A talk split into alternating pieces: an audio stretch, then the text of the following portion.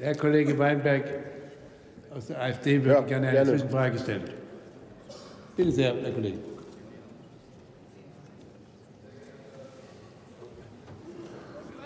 Es geht, sehr geehrter äh, Herr Kollege, ähm, als man äh, das äh, Alter äh, von ähm, angeblich ähm, minderjährigen Flüchtlingen in äh, Dänemark beispielsweise feststellte, da waren 75 Prozent von denen äh, über 18. Wieso sind Sie der Meinung, dass in Deutschland ein gewisses Misstrauen dann menschenverachtend wäre?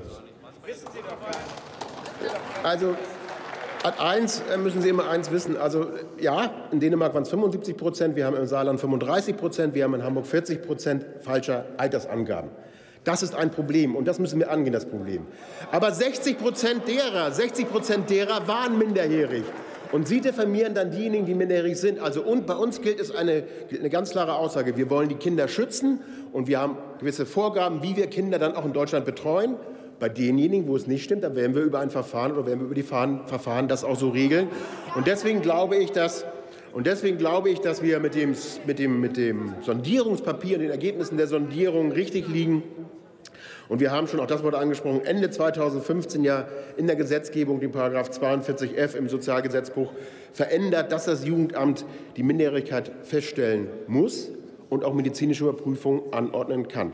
Warum das nicht so erfolgt, wie wir uns das vorgestellt haben. Dafür mag es viele Gründe und Ursachen geben.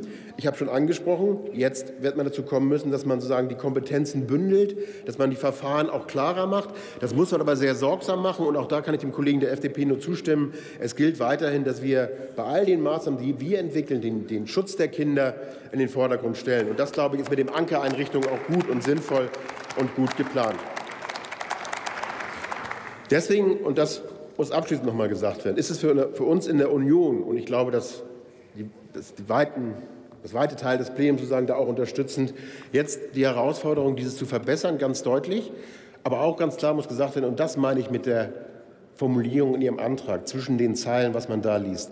Reines Misstrauen kann es nicht geben. Reines Misstrauen wird es mit uns nicht geben, denn wir sagen, stehen zu einer humanistischen Gesellschaft mit einem christlichen Menschenbild. Und das unterscheidet uns von Ihrem Ansatz. Vielen Dank.